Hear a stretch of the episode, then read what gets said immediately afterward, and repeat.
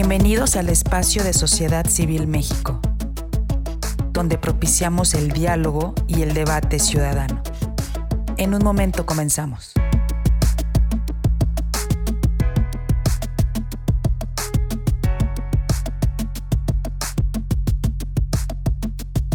Hola Nalu, ¿cómo estás? Buenas tardes. Hola, ¿cómo están todos? Qué gusto saludarlos. Muchas gracias a quienes nos acompañan. Gracias, querido Arturo Muñoz, que estás en los controles, como cada sesión, como cada space, grabando todo lo que aquí se dice. Y bueno, pues bienvenidos a todos. Muchas gracias por acompañarnos el, el día de hoy, un space especial. ¿Por qué? Porque bueno, se trata de un space en el que se, eh, daremos pie daremos espacio un derecho de réplica, así es que eh, interesantísimo y bueno, pues qué gusto estar con todos ustedes. Es todo un placer, este Arno, ya lo vi por ahí, este, a los que están aquí conectados, eh, más de 100 eh, escuchas que están en este momento, ojalá puedan compartir el space este, con, con, en sus redes sociales y podamos hacer esto una, una conversación horizontal mucho más amplia. Eh, como comentaba Ana Lucía, esto es un derecho de, de, réplica que nos pidió Alice Galván. Alice participó recientemente en un evento de la Carta de Madrid, donde se firmó la Carta de Madrid en Bogotá. Si mal no recuerdo y si la nota del país, España, es correcta, ya fue la única representante de México, pero bueno, ahorita nos comentará. Y todo viene a colación de un tuit que desde la cuenta oficial de Sociedad Civil me permití postear, donde di réplica a, bueno, compartí una nota del país donde el título de la, nota es Vox expande su tesis ultraderechista en América Latina con un encuentro en Colombia. Y literal, mi tweet uh, dice la polarización, del lado que sea, es dañina para una democracia funcional. Solo el centro nos une. La extrema derecha no es solución. Somos Sociedad Civil México.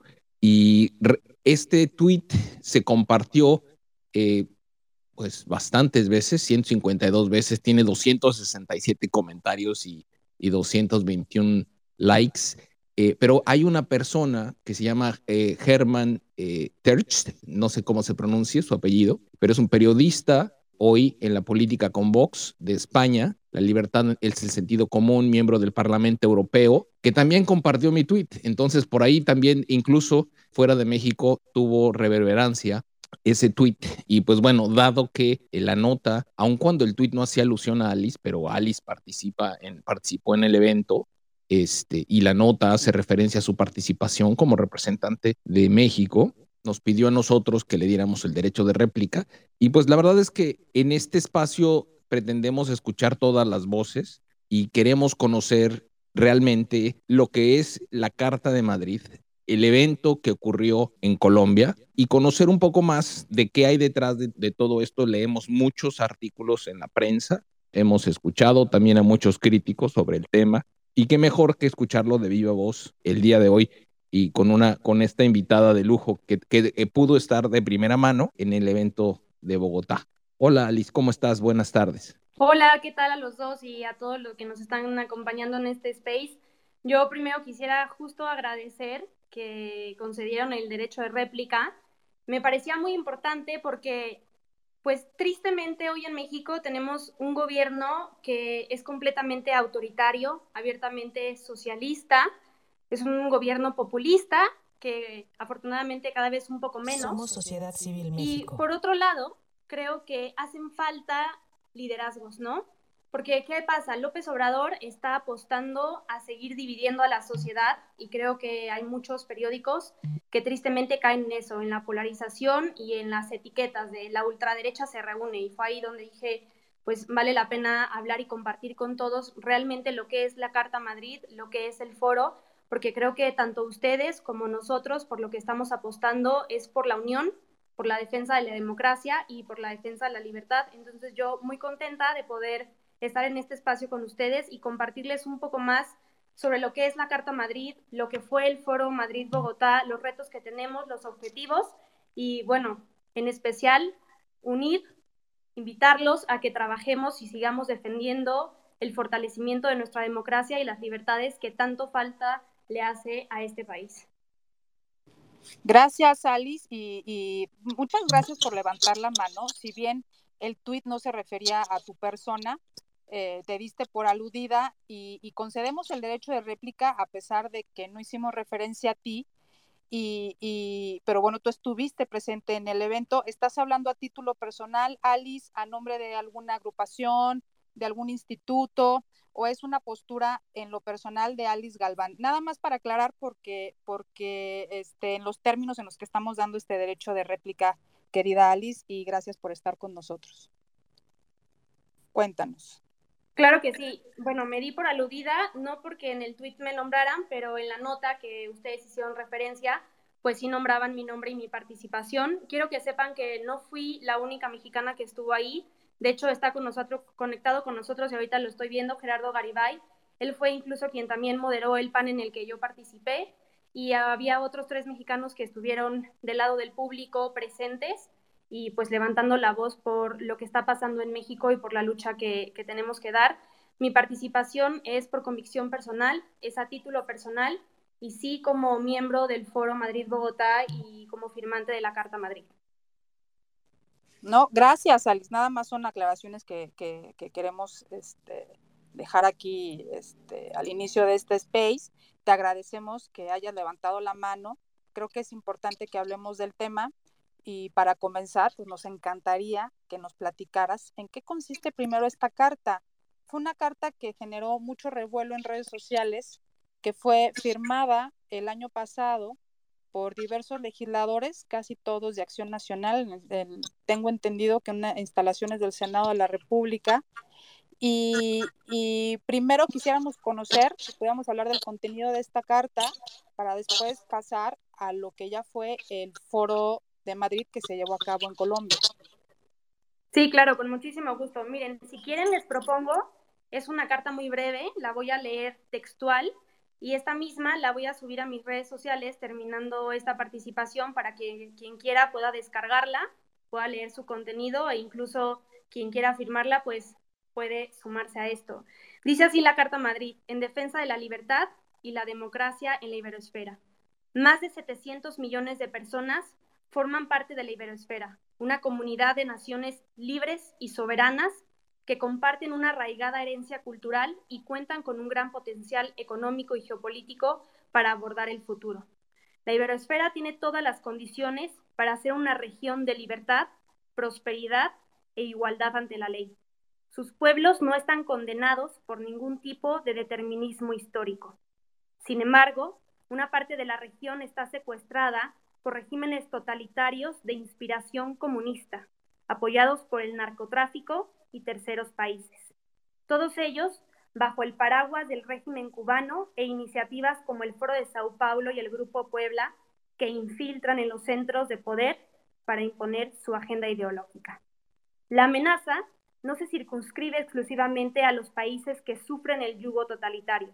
El proyecto ideológico y criminal que está subyugando las libertades y derechos de las naciones tienen como objetivo introducirse en otros países y continentes con la finalidad de desestabilizar las democracias liberales y el Estado de Derecho. A través de esta Carta Madrid, apoyada por diferentes líderes políticos y sociales, con visiones e ideas distintas e incluso divergentes, queremos afirmar que, primero, el avance del comunismo supone una seria amenaza para la prosperidad y el desarrollo de nuestras naciones, así como para las libertades y los derechos de nuestros compatriotas. Segundo, el Estado de Derecho, el imperio a la ley, la separación de poderes, la libertad de expresión y la propiedad privada son elementos esenciales que garantizan el buen funcionamiento de nuestras sociedades, por lo que deben ser especialmente protegidos frente a aquellos que tratan de socavarlos. Tercero, la defensa de nuestras libertades es una tarea que compete no solo al ámbito político, sino también a las instituciones, la sociedad civil, los medios de comunicación, la academia, etc. Cuarto, el futuro de los países de la iberoesfera ha de estar basado en el respeto a la democracia, los derechos humanos, el pluralismo, la dignidad humana y la justicia, por lo que los de abajo firmantes expresan su compromiso por trabajar conjuntamente en la defensa de estos valores y principios. Madrid, 26 de octubre del 2020. Esta es la Carta Madrid, misma que tuve el honor de firmar en octubre pasado y de la cual pues creo que hay una gran valía por quienes apostaron en la construcción de esta y de unir a liderazgos, como lo dice la Carta, políticos, sociales, académicos y empresariales para firmar un compromiso conjunto con una estrategia inteligente para combatir el comunismo y defender el Estado de Derecho, la democracia, las libertades y la propiedad privada de nuestras naciones, que hoy enfrentan un riesgo muy fuerte con los gobiernos de izquierda, socialistas y comunistas. ¿Y, qué hay detrás de esta carta? Porque hemos escuchado muchas versiones de quienes la han promovido. Creo que a final de cuentas la carta para los que los que creemos en la democracia liberal, pues evidentemente son todos esos son puntos comunes que nos ubican a todos, pero sí me gustaría un poco entender toda la génesis, quién la apoya, hacia dónde va y qué tipo de movimiento, cuál es el objetivo. Digo, no creo que sea únicamente el tener más firmantes, ¿no? Porque, sino, ¿cuál es el objetivo al final? Claro, miren, les platico un poco. A ver, la Carta Madrid eh, fue impulsada por la Fundación Disenso, una fundación española comprometida con la defensa de la democracia y la libertad advirtiendo que hay un grupo que lleva mucho tiempo, desde los años 90, organizado y trabajando para llegar al poder y mantenerse en el mismo. Y estos son el Foro de Sao Paulo y el grupo este, de, Puebla, que, que, surgió un poco después del Foro de Sao Paulo, pero que al final son hermanos y trabajan de la mano, ¿no? es una creación de una gran alianza que tienen el crimen organizado y los comunistas. Entonces, lo que ve esta fundación es que para derrotar al Foro de Sao Paulo y al Grupo de Puebla, hacía falta que los defensores de la democracia, del Estado de Derecho y las libertades también tuvieran una unión y trabajaran conjuntamente con estrategia y con inteligencia para defender la soberanía de sus naciones. Y por eso es que llevan a cabo la realización de esta carta y empiezan a acercarse con distintos líderes de todos los países para sumarlos y comprometerlos en esta defensa. ¿Cuál es el objetivo? Pues literalmente esa, la defensa del Estado de Derecho, el imperio a la ley, la separación de poderes, la libertad de expresión y la propiedad privada. Pero como tú lo comentabas, no es nada más sumar firmas y decir, hola, tenemos 1.500 firmantes. No, es asegurar que cada una de las personas que otorga su firma a la carta asegurará que desde la trinchera que tenga, ya sea desde un cargo público, como CEO de una empresa, como académico, sociedad civil, en su comunidad, en su delegación, en su municipio, velará por la defensa de la democracia y las libertades. Ese es el objetivo final de la Carta Madrid y por eso fue que pedí el derecho de réplica porque me parece que pues no es nada de extremos, sino es defender el sentido común y lo más valioso que tenemos para poder desarrollarnos como nación. La nota de, extremos, digo, el comentario de extremos en el tweet, de hecho es el título del artículo del país, ¿no? Y mucho el objetivo es entender lo que te decía hace un momento, un poquito qué es lo que buscan. Creo que cualquiera, y repito, cualquiera que, que desee una democracia liberal estaría de acuerdo con lo que propone la Carta Madrid. Me llama la atención que incluso senadora, la senadora Lely Telles, que participó en la firma después, se desdijo de firmar y hubo gente que se desdijo de firmar, al menos en México, ¿no? Pero este, quizá lo podamos ir discutiendo más adelante. Eh, llegó ya Mac, quien trabaja también con nosotros y hace el, co-hosting en estos spaces. Mac, ¿cómo estás? Buenas tardes. Hola, buenas tardes. Eh, hola, Nalu, ¿cómo estás? Buenas tardes. Hola, hola. Mac. Hola, ¿cómo estás? Alice, hola, ¿cómo estás? Buenas tardes. Hola, Una disculpa por, por llegar tarde, escuchando desde hace, desde hace un rato el, space y escuchando lo que afirmas de la, de la carta que nos la leíste y te, y te agradezco mucho. No, de qué, a ustedes por abrirme el espacio y por poder debatir un poco sobre esto y conocer la realidad de lo que es la Carta de Madrid y el foro. Sí, mira, yo tengo eh, un comentario al, al respecto. A mí que creo que es mucho por donde va sociedad. Eh, mira, yo en lo personal, yo estoy totalmente de acuerdo con la carta, o sea, en su, en su esencia es correcto.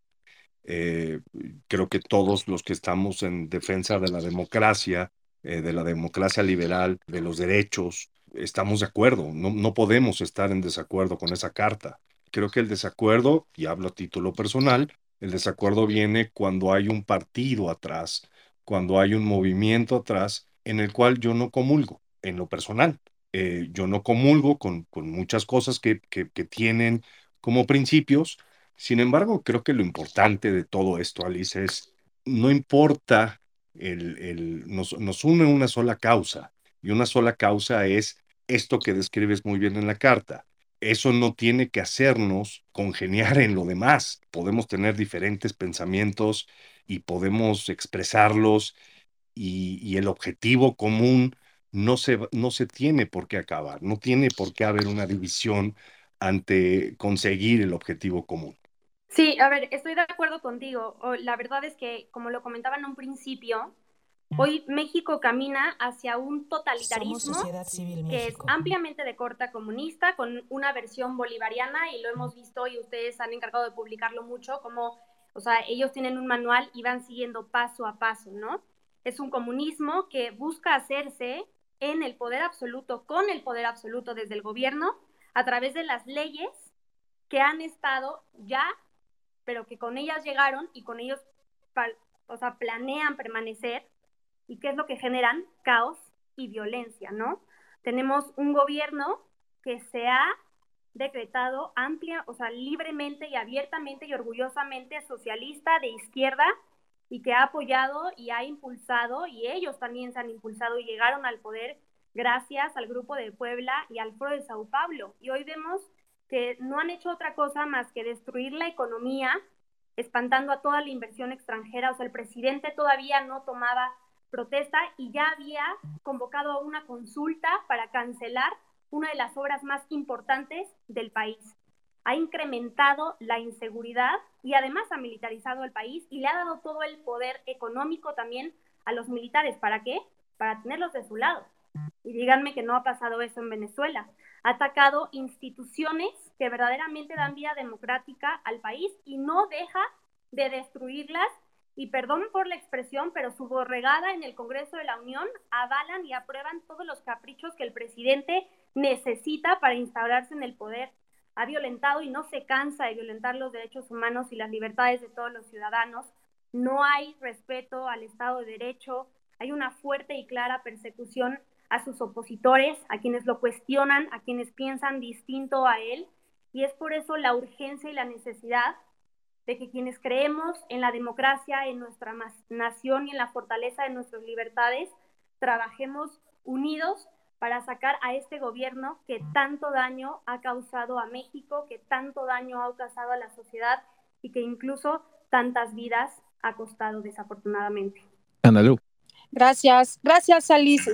Sí, primero suscribir lo que dijo Mac y en segundo lugar, Alice, nada más te pido que puntualices un poquito, o sea, este grupo motor que redactó esta carta convocó a todo el mundo o iba dirigido a ciertos grupos políticos? ¿Por qué no vemos que más gente se sumó, que más gente firmó esta carta? ¿Por qué vemos, y hago referencia a lo que dice Mac, por qué vemos, por ejemplo, actores políticos muy identificados, que por supuesto están en plena libertad de hacerlo, pero por qué vemos que está muy relacionado con Vox? En México con el PAN y no vemos a otras expresiones políticas. Por ejemplo, en España, ¿por qué no vemos que, eh, que el PP esté ahí, o si está ahí y no lo vimos, dinos, ¿a quién más convocaron, Alice? Eh, convocaron a la sociedad civil.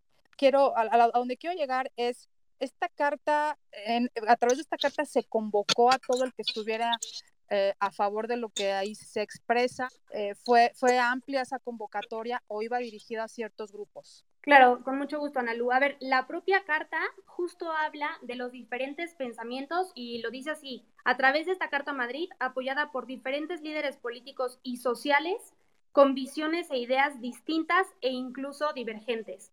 Y no es una carta que llamó al pasado, sino que sigue llamando a la sociedad a involucrarse y no solamente políticos, sino también gente de sociedad civil. Esto es una alianza internacional en la que caben todas aquellas personas que independientemente de su ideología comparten la defensa de la libertad, la democracia y el Estado de Derecho.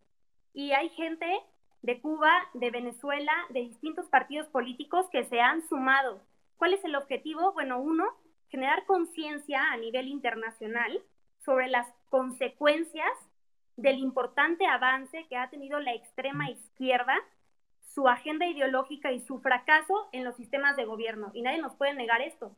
A casi cuatro años del gobierno de López Obrador, todo ha sido un verdadero fracaso. Y segundo, contrarrestar todas estas estrategias de influencia geopolítica que ya comentaba en un principio, avaladas por el Foro de Sao Paulo y el Grupo de Puebla, ¿Para qué? Para poder construir una red de aliados a favor de la libertad en todos los países de la iberosfera. O sea, esto es una lucha y un trabajo por la unidad para defender nuestras soberanías, nuestras naciones, nuestras tradiciones, el Estado de Derecho y nuestras libertades. Ese es el objetivo. ¿Quiénes lo han firmado? Quienes han tenido la valía de detenerse a leer la carta y decir, me sumo a esta propuesta. Tenemos, por ejemplo, la presencia en el Foro Madrid del expresidente Uribe, ¿no? O sea, es un apoyo de un expresidente colombiano que estuvo presente, de uruguayos, venezolanos, cubanos, gente experta que ha vivido lo que es estar encarcelado como preso político y que aún así, una vez libres, siguen en esta lucha por la libertad de sus países que se ven secuestrados por el totalitarismo. Mac, ¿querés hacer algún comentario? Sí, dos comentarios, Alice. el primero va a hacer una acotación que a mí me parece personal, pero hay mucha gente que está de acuerdo en esto, que es, yo no creo que sea un comunismo, Alice. Yo creo que es una franquicia, porque esto es un Frankenstein. Esto combinan cuestiones, de hecho, cuestiones neoliberales, conservadoras, combinan una serie de cosas con tal de apoderarse. Donde sí estoy de acuerdo es que buscan el totalitarismo. Eso sí lo, eso, eso no tengo la menor duda. Pero comunismo y que sea izquierda, yo te puedo hablar de mucha gente de izquierda que incluso está muy decepcionada de, de, este gobierno.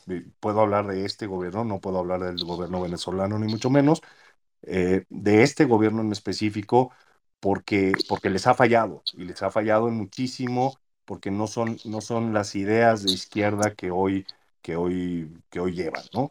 Eh, ese es por un lado. Por el otro lado, a ver, voy, a insistir en el tema, Alice. El problema es que cuando, una, cuando hay una sola voz, una, una voz Vox, que hace el llamado a esta carta, eh, a veces, a mí en lo personal, me pareció como si yo firmo una carta, estoy firmando que estoy de acuerdo con Vox, y no es así yo no estoy de acuerdo con Vox. Entonces, no es que yo no me quiera sumar a la carta. O sea, por supuesto que sí, lo insisto, o sea, es, es, básico eso, pero a la hora que hay una sola voz que yo escucho en el mundo diciendo, esta es la carta Madrid y es Vox atrás y, es, y, los, y, y los voceros son Vox, ahí yo me hago para atrás, Alice, y digo, no, espérame, porque yo tengo otros pensamientos, yo, yo no tengo el pensamiento o sea, no quiero hablar de un pensamiento específico para no entrar en polémicas, pero yo no estoy de acuerdo en muchas cosas que dice Vox. Eh, insisto, pero estoy de acuerdo con la carta. ¿Por qué nada más se oye la voz de Vox? Ok, a ver, te respondo con muchísimo gusto las dos principales preguntas que, que comienzas. Dices que no es comunismo. Bueno, yo creo que sí es comunismo. Lo que pasa es que hoy ya no es fácil decir, hola, somos comunistas y que la gente crea en ti. ¿Por qué? Porque tras la caída del muro de Berlín, somos sociedad cae la URSS y el comunismo se desmantela y la gente sabe el daño que este genera. Entonces, a mí me parece que hoy el socialismo del siglo XXI es el nuevo comunismo. Hay que disfrazarlo. Ellos son inteligentes y lo disfrazan y lo cambian para engañar a la gente y para zafarse de lo que ya está desprestigiado. Eso como número uno. Dos, que no son de izquierda. Bueno, el presidente y Morena abiertamente han dicho que se asumen y sus políticas las asumen como de izquierda. Entonces, también dijo que iba a acabar la, la inseguridad, perdóname, y tampoco es cierto. Ok, o sea, sí, pero finalmente el comunismo y el socialismo sí ha sido abanderado por las izquierdas, por los gobiernos de izquierda y el gobierno se ha representado así, o sea, es un comunista que no lo puede decir abiertamente, pero se definen como populistas y se definen como socialistas. ¿Y qué hicieron? Bueno, crearon una gran alianza. Y esta gran alianza la tienen con el crimen organizado y sí con regímenes que toda la vida han sido abiertamente comunistas, ¿no? ¿Cómo lo hacen?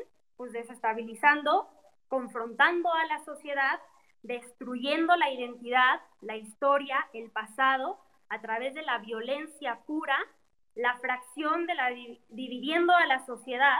Y bueno, qué mayor ejemplo que el que tenemos con el presidente que se la vive dividiendo entre conservadores y liberales, chairos y fifis, neoliberales, la ultraderecha, o sea, esa es su bandera y así es como van avanzando. No hay gobernantes de derecha o conservadores que sean comunistas. Eso sería completamente contradictorio. O sea, los comunistas y los socialistas sí son abiertamente gobernantes de izquierda. El comunismo y el socialismo es de izquierda. Híjole, es que ah, la verdad, digo, siendo tú tan joven, digo, desconozco tu edad, pero te escucho tan joven, que regresar a, la simplificación de los años 60 de izquierda y derecha, comunismo y capitalismo, creo que hoy en día existen tantos matices que, y lo hemos discutido aquí en varios spaces con mucha gente que sabe mucho más que todos nosotros juntos. Y el tema, el tema se resume en, democracias liberales y democracias no liberales o autocráticas, porque incluso yo creo que sin ser comunista, el gobierno de Bolsonaro es eh, reprime tanto la libertad que seguramente costaría trabajo que firmara la Carta de Madrid y que la cumpliera a cabalidad. Igual podría ser el, gobierno de Erdogan, igual se pueden ver otros gobiernos en Europa que estamos viendo hay una tendencia a, gobiernos autocráticos que no son comunistas. Entonces, yo no sé si el tema si el gran enemigo es el comunismo o si es la falta de instituciones o la promoción de gobiernos demócratas liberales, donde se promuevan lo que dice la carta, ¿no? Los derechos humanos, las libertades individuales y el poder de la gente, de la sociedad civil. Pero digo, me, gustaría que, no sé, creo que tu narrativa me suena como una narrativa honestamente vieja, parece que estoy escuchando algo de los 60, cuando creo que el mundo ha cambiado y que hoy tenemos gobiernos que no son, no son comunistas o que no, se, no tienen políticas comunistas y que sí son autócratas y que sí limitan las libertades. Este, no sé qué reflexión tengas al respecto. No, a ver, no es que sea un discurso viejo, es que de la historia se aprende. Y tenemos que aprender a ver el daño que los gobiernos comunistas ocasionaron en los años 60 y cómo se fue transformando justo para disfrazarse y para poder volver a coquetear y a conquistar a la ciudadanía. Y entonces se disfrazaron como el nuevo socialismo del siglo XXI. ¿Y cuál es el riesgo? Y eso sí lo comparto con lo que tú dices. Bueno, pues los gobiernos autoritarios que se encargan de eliminar todas las libertades fundamentales, de, debilitar todos los derechos de propiedad privada, de destruir las instituciones que verdaderamente dan democracia a una sociedad que permita que cada persona se pueda desarrollar profesionalmente. ¿Qué hacen los gobiernos autoritarios? Limitan la libertad de expresión, limitan la libertad religiosa, limitan absolutamente todas las libertades y por eso son autoritarios. Y ellos son la amenaza y ellos son el riesgo y por eso la fuerza de la Carta Madrid y del Foro de Madrid-Bogotá por asumir el liderazgo y mover conciencias y corazones y hacerle entender a la gente el daño que causa que estos gobiernos se instalen en el poder, que tenemos que asumir nuestra responsabilidad de defender la democracia y las libertades. O sea, es eso. Y me parece que defender la democracia y las libertades no es un discurso viejo. Al contrario, hoy más que nunca es urgente y necesario. Yo coincido en algo con Alicia, es que no podemos apoyar a ningún régimen que polarice a la sociedad, que nos divida en buenos y malos, que diga tú estás bien, tú estás mal, tú eres pueblo bueno, tú eres pueblo malo. O sea, no puedo más que coincidir en eso, Alice. Pero yo leyendo la carta eh, me doy cuenta de que en la redacción está incluida una palabra que en México la verdad es que nos pone a temblar y más en estos días porque hablan de los regímenes que están aliados, financiados por el narcotráfico. Y me parece eh, muy complejo que se hable en esos términos, no porque no sea cierto, sino porque en países latinoamericanos, especialmente en México, es muy probable, Alice, que no haya eh, ningún partido político que se salve, y no lo estoy, no estoy diciendo que sea una alianza institucional, sino que en diferentes regiones del país que se salve de esa relación con el narcotráfico. Y no solamente con el narcotráfico, sino con la delincuencia organizada, con el crimen organizado, que sabemos que han diversificado sus acciones. Y aquí me quiero meter de lleno al tema de los partidos políticos, porque estos spaces que son de la sociedad civil, en donde somos críticos con todos, no nada más con, con Morena y con el actual gobierno, somos muy insistentes en la necesidad de que los partidos políticos vivan en su interior con democracia. Y no lo estamos viendo, o sea, por eso nos, nos sentimos tan abandonados y estamos llevando a cabo nuestro propio movimiento y estamos llevando a cabo este esfuerzo porque estamos viendo que al interior de los partidos políticos no hay prácticas democráticas. Lo acabamos de ver con el PAN, el Tribunal Electoral del Poder Judicial de la Federación la semana pasada, este, declaró que eh, dentro de Acción Nacional la reelección de Marco Cortés fue inequitativa, ¿no? Y todo eso a la sociedad civil nos preocupa mucho por eso, eh, e, esta insistencia que te hemos hecho junto con Mac de que a veces la alianza con los partidos políticos, y no es porque dentro del PAN la gente sea mala, de hecho no, no, no, no, no, creemos que hay gente muy valiosa. Para lo que voy es que eso a veces es lo que mete ruido. Y por otro lado, el tema de la delincuencia organizada, del narcotráfico, que está metido en todas las regiones del país y que yo te puedo afirmar en este momento, y te lo digo como michoacana que soy, que no hay ningún partido político que se salve de tener relación con el narcotráfico. Entonces me parece complejo que pensemos que alguien se salva, ¿no? O sea, que ese partido político cumple con todo lo que establece esta carta, entonces él la va a firmar. O sea, e, esa parte es la que a mí me mete este, mucho ruido, Alice. Y bueno, pues eh, ojalá que, que, lo podamos comentar, abundar al respecto. Y bueno, eh, ahorita, después de tu respuesta, comenzaremos a pasar los micrófonos. Sí, claro. A ver, dos temas muy importantes y muy profundos que tocaste. Delincuencia organizada y la democracia interna en los partidos políticos. Yo no puedo meter las manos al fuego por absolutamente nadie de que no se ha involucrado con el narcotráfico, pero qué grave que tengamos que decir eso y qué tristeza que no tengamos líderes íntegros y coherentes que sepamos que no tienen miedo a darle un alto al narcotráfico, porque sí es así como se financian y sí es así como se han instaurado y se han quedado en el poder. Vean a Venezuela y vean a Cuba. Y me duele decirlo, pero en las pasadas elecciones aquí en México, todo el Pacífico, a pesar de que las encuestas indicaban otros resultados, arrasó Morena y yo creo que sí hay una gran influencia ahí de la alianza que tiene el gobierno con los criminales. Eso es una tristeza, pero no porque no todos estén limpios, nos vamos a quedar callados y no vamos a asumir la responsabilidad. Al contrario, es mayor y con mayor fuerza diremos el riesgo de que ellos se mantengan en el poder es que están financiados por el crimen organizado. Y el crimen organizado, lo vimos este fin de semana, no hace otra cosa más que destruir inocentes, acaba con vidas. Y el segundo, la democracia interna en los partidos políticos. Sin duda, es una tarea pendiente de todos los partidos hoy. Y creo, y comencé diciendo, a título personal, es mi participación, que es una exigencia que como militante del PAN hago hacia, nuestros, hacia nuestras autoridades. Urge que volvamos a ser valiente en la defensa de nuestros principios, en la defensa de nuestros valores y seamos congruentes con lo que exigimos, con la democracia. Pero no porque las cosas no se estén haciendo al 100 en las instituciones nos vamos a quedar calladas. Y yo por eso me sumé a la Carta Madrid, porque creo al 100, porque milito y porque vivo al 100 esa carta y no me cansaré de decirle a la ciudadanía que hoy más que nunca tenemos la obligación y el deber de hablar con la verdad, de defender la verdad, de defender nuestra democracia, porque si no acabamos con este gobierno, podemos estar como Venezuela el día de mañana. ¿Y qué es estar como Venezuela? No tener libertad. Es todos los días ver muertes de ciudadanos por un gobierno incapaz de velar verdaderamente por los derechos humanos y por las libertades de quienes gobiernan. Mac, adelante. Gracias. Alice, a ver, insisto, la carta, yo no, en, lo personal, y creo que nadie aquí está en desacuerdo con la carta. Al contrario, totalmente de acuerdo.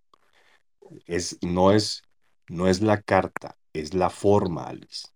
O sea, eh, eh, lo que te quiero decir con esto es, y, te, y te lo comenté la vez pasada, era por qué solamente escuchamos la voz de Vox. Y te voy a decir una cosa, y déjame ponerte el ejemplo. Cuando yo hablo de no estar de acuerdo con Vox, sucede esto que estás viendo aquí arriba, empiezan los insultos. Y ese es el extremismo del que yo hablo. Es decir, a ver, espérame, el que yo no esté de acuerdo, y no, no te lo digo a ti, Alice, eh, porque sé que lo estás eh, diciendo a título personal, pero es exactamente ese extremismo, es el que dices, a ver, espérame, estamos abriendo un diálogo, estamos platicando de la carta, estamos de acuerdo en la carta, pregunto el tema de Vox, y lo primero es, es un tuit muy, muy curioso que dice, hablan como maricas. Y empiezan los extremismos, y empieza esa historia otra vez de divisionismo. ¿Cómo podemos unirnos ante una carta cuando empiezan ese tipo de insultos, cuando empieza, o cualquier otro, me da igual, cuando empieza ese tipo de, de diferencias, y cómo no hablar de un extremismo, Alice, y cómo te puedes adherir a, a un movimiento así cuando, cuando hay este, este extremo de insultar porque no estoy de acuerdo con los principios de Vox.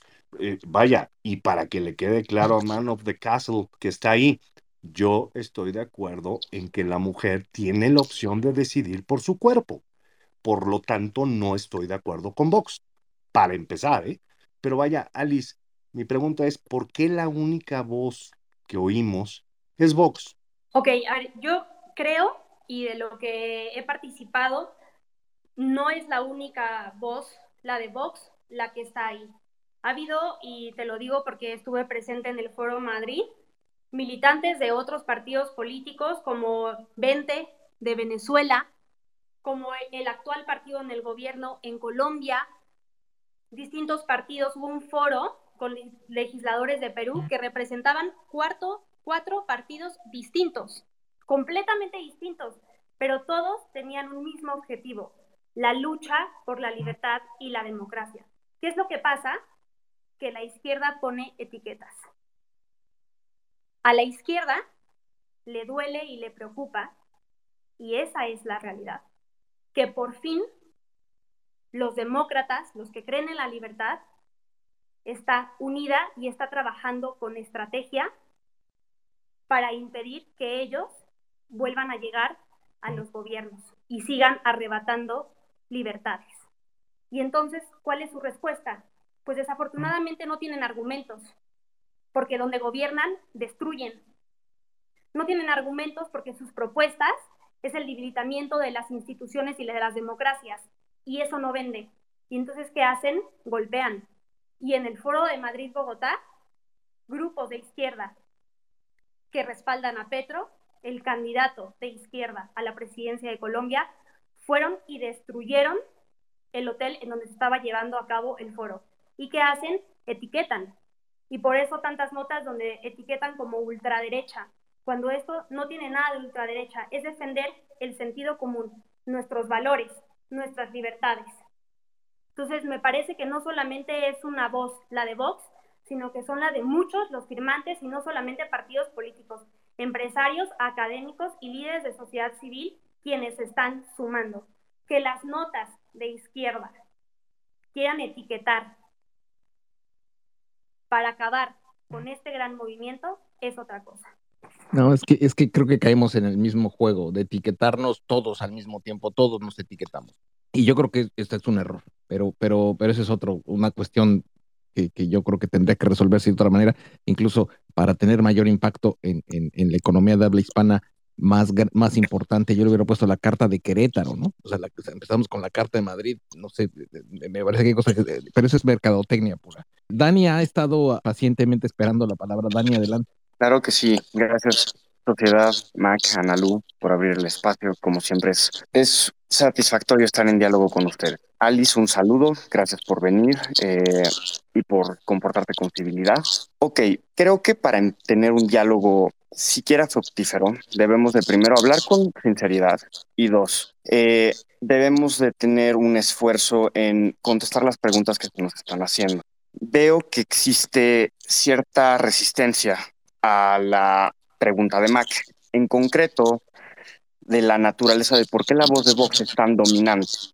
Recuerdo que mencionaste que esta carta la propone Fundación Disenso. ¿Me podrías explicar un poquito eh, de manera sincera cómo funciona esta fundación, cuáles son sus objetivos y sobre todo, cuál es su origen y cómo está coaligada o si está coaligada a algo. Y también coincido yo con Mac, el contenido de esa carta en materia democrática es increíblemente valiosa para las generaciones presentes y las futuras. Es algo que debemos asegurar, una democracia liberal, un Estado de Derecho y, un, y unas instituciones fuertes para el futuro. Sin embargo, sí es preocupante que solo se escuche una sola voz. Entonces, me encantaría que elaboraras bien cómo se llegó a hacer esta carta y quién, quién la elaboró. Uh, muchas gracias, Mac. Claro, con muchísimo gusto. Como lo mencioné en un principio, la Carta Madrid es elaborada por la Fundación Disenso, una fundación española que tuvo la valía de decir, si no trabajamos unidos sociedad civil, políticos y académicos que creemos en la defensa de la democracia y las libertades, estaremos perdidos porque la izquierda, el Foro de Sao Paulo y el Grupo de Puebla seguirán avanzando. Esta es una carta que va mucho más allá de Vox. ¿Cuál es el problema? Que dejamos que nos dividan. Es el problema. Aquí necesitamos unidad. Y ustedes están haciendo eso, abriendo el espacio al debate, al diálogo. Y creo que si en algo coincidimos todos, que es un riesgo el gobierno de Andrés Manuel López Obrador y que tenemos que seguir construyendo y fortaleciendo las instituciones que dan vida democrática a nuestro país. Yo en lo personal escucho a muchas voces y se los comento. Los cuatro partidos de Perú que fueron, podría decirse que son opuestos a Vox, pero lo que nos une en la Carta de Madrid es la defensa de la democracia y la defensa de las libertades. Yo me defino como demócrata y no como ultraderecha, que es lo que la izquierda quiere hacer y como nos quieren etiquetar para que para silenciarnos, para callarnos, pero no lo vamos a hacer y no nos vamos a dejar porque simplemente estamos defendiendo el sentido común, estamos defendiendo la verdad. Yo no estoy arrepentida de decir que defiendo las libertades, que defiendo el derecho a la vida, que defiendo nuestras instituciones, que defiendo la democracia y que solamente con democracia sé que cada uno de los ciudadanos podrá desarrollarse plenamente. Sí. Gabriel. Pero, Dani, ¿quieres hablar? Sí, podría ser una acotación muy cortita. Dale. Alice, creo que la sinceridad es algo muy importante en un ejercicio de diálogo, sobre todo eh, cuando existen posturas que disienten vaya, valga la redundancia, y creo que vale la pena esclarecer la naturaleza jurídica de Fundación Disenso, quienes publican esta carta, cosa que ahorita te pedí que hicieras y me hubiera gustado que me hubieras respondido. Tengo entendido, y desmiénteme por favor, si no lo es, que es el think tank, un centro de estudios de Vox, del propio partido. ¿Es cierto esto? Sí, sí, sí. sí, Fundación Disenso trabaja con, con Vox. Te puedo decir una cosa, yo no soy vocera de Vox ni pertenezco a Vox porque no soy militante de Vox, no soy española. Pero si lo fuera, estaría con ellos porque estoy convencida que es el partido que valientemente y que con toda la tecnicidad ha defendido la democracia, las libertades y la patria y la libertad de los españoles. Alice, entonces... estos principios de libertad y de democracia y sumaré a todas las voces que coincidamos. Muy bien. Eh, vamos con, con Mau. Sí, gracias, buenas noches. Sí, eh, mira, primero Max, disculpa a la persona que te haya dicho alguna mala palabra o algo. Hay mucha frustración en el ambiente y a veces pecan los muchachos de, de, pasarse de la raya. Pasa en todos los ámbitos. En, en el caso de la derecha, en la derecha, porque ustedes saben que yo soy conservador, entonces la derecha tiene muy poco eh, eh, muy pocos espacios. Entonces yo les agradezco haberle dado la oportunidad a Alice de, venir aquí a exponer, eh, yo creo que como no compartimos las mismas historias, los mismos conceptos, por eso a veces se ve como que están muy distanciados del centro al que estamos acostumbrados. La Fundación Disenso es un think tank, es el think tank de Vox, es un think tank eh, plural que, a que todo el mundo puede pertenecer, eh, igual que Vox. Vox es un partido en formación, es un partido de reciente creación que se está moldeando. ¿Quién lo va a moldear? La sociedad y sus miembros. Entonces, ¿de qué, ¿por qué sale, por qué existe el disenso? Disenso existe porque la fundación anterior, que es la fundación, el think tank del Partido Popular, eh, creo que es Fundación para el Estudio de los de, estudios sociales, eh, eh, eh, son, son tienen ideologías social, social conservador, no, conservadismo, conservadurismo liberal y democracia cristiana. Entonces, son, son eh, ideologías que con el tiempo, lo mismo que pasa con el, con el Partido Acción Nacional, se van distanciando. Es la escuela de Gómez Morín contra la escuela de Efraín González Luna. Ese distanciamiento, pues le crea un espacio a la derecha conservadora tradicional, que es el que viene a ocupar Vox, mientras el Partido Popular tiende a la izquierda. ¿Qué pasa? Que cuando una organización como el Foro de Sao Paulo se crea, pues es una amenaza para los conservadores como para los liberales. Como los liberales no tienen ese tiempo de reacción y todavía están como que rascándose la cabeza para, para ver qué es lo que sucede, entonces, pues obviamente los conservadores tomamos el toro por los, cuernos y las riendas del caballo. Ese movimiento son los movimientos conservadores. Entonces, hay que entender de dónde sale el Foro de Sao Paulo, porque es bien importante, pero pues, si no compartimos la historia, no vamos a entender el porqué de la Carta de Madrid. En 1986 al 91 se celebran varias conferencias entre Mikhail Gorbachev y Reagan y Bush. Entre ellas se toca el futuro de América Latina. Eh, Cuba tenía invadido América Latina a través de guerrillas armadas. Una de las eh, conclusiones firmadas, eh, creo que fue en, en Malta, es que desarmaran las guerrillas y, Gorbachev dio una instrucción directa a que se desarmaran las guerrillas patrocinadas por Cuba. En ese momento, el director de la KGB, y te voy a dar el apellido porque vale la pena estudiarlo esto, no me lo saco de la manga, el apellido del, director es Khrushchev, eh, Vladimir Khrushchev, viaja a Cuba y les da la instrucción de cambiar la estrategia a una de penetración blanda de los gobiernos de América Latina. Entonces, es, eso sucede. ¿Qué hace eh, Manuel Piñeiro? Manuel Piñeiro recluta a Luis Ignacio Lula da Silva y crean el Foro de Sao Paulo en La Habana. Luego entonces se lo llevan y lo, incorporan en, eh, en Sao Paulo, precisamente para propagar estos golpes blandos a las democracias latinoamericanas porque tenían la prohibición dentro de los acuerdos firmados en Malta para ya no seguir interviniendo los, países de, forma armada a través de guerrillas y financiamiento directo. Ese es el origen de lo que ella llama comunismo y lo que la Carta de Madrid dice comunismo, porque ese es el origen y la naturaleza del, del, Foro de Sao Paulo.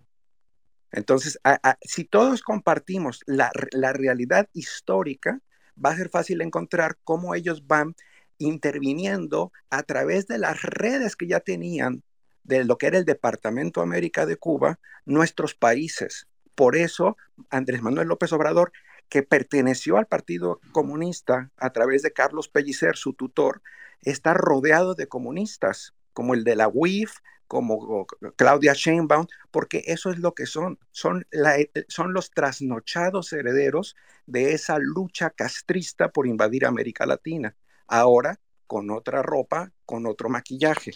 Claro, pero, y, en otras condiciones, eh, porque lo que el perdón, Alice, el modelo que buscan ahora es semejante al modelo chino, sobre todo en México, que tenemos los tratados de libre comercio, las maquiladoras, es un modelo híbrido.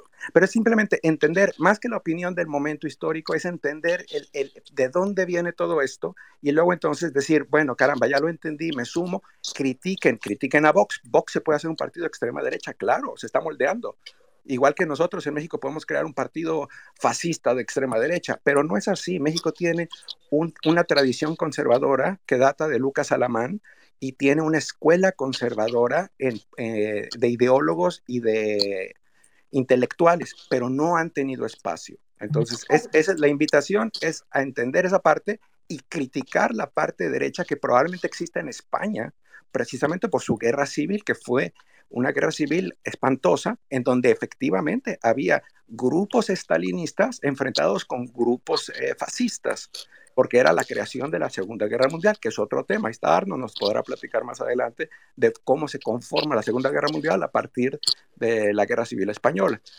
Pero ese no es el tema ahorita. El tema es entender lo que pasó en nuestros países y cómo es que estos grupos llegaron a influir políticamente y están avanzando. Obviamente, ¿se financian con el crimen organizado? Claro, se financian con el crimen organizado como lo hizo la CIA con los Irán Contras, lo hizo el eh, expresidente de Panamá, que era el director de inteligencia, con la familia Castro. Y ahí está el, el, fusilamiento del general Ochoa. Todo va a coincidir, pero nos tenemos que poner a leer la historia. Gracias. Así es, y fue lo que, lo que en un principio comentaba. O sea, tras la caída del muro de Berlín, el gobierno de Castro, que estaba financiado por Rusia, se queda sin ese financiamiento. ¿Y qué hace? Tiene que conseguir nuevos aliados, tiene que conseguir nuevo financiamiento. Voltea a ver hacia el otro lado y encuentra a Lula. Y entonces así es como crean el grupo de Puebla. Y es un grupo estratégico con políticas muy concretas y con puntos muy concretos que van cumpliendo para que lograr que sus líderes lleguen a ser presidente de los países y una vez estando ahí, quedarse con el totalitarismo. ¿Qué ha pasado con los partidos que luego ustedes etiquetan como de extrema derecha? A mí me gusta decir que hay dos tipos de política. La política con P mayúscula, política con P mayúscula, que es la del juego de las hegemonías. Esta es la política de la lucha del día a día, aquella que sí determina la forma de vivir, de pensar, de opinar y actuar. Es aquella que determina los valores y los principios, los sueños y las aspiraciones de cada uno de los ciudadanos. Esta es la verdadera política que trasciende, la que hace al hombre el verdadero son politicón, como lo decía Aristóteles. Pero ¿qué pasa con esta política? No es la política que se vota el día de. Por eso, los partidos demócratas y la derecha, como el PP, se fueron alejando de esa. ¿Por qué? Porque se enfocaron en la, en la política con P minúscula, que no tiene un sentido de trascendencia, sino simplemente estacados en el día de, con la militancia electoral, la del día puntual.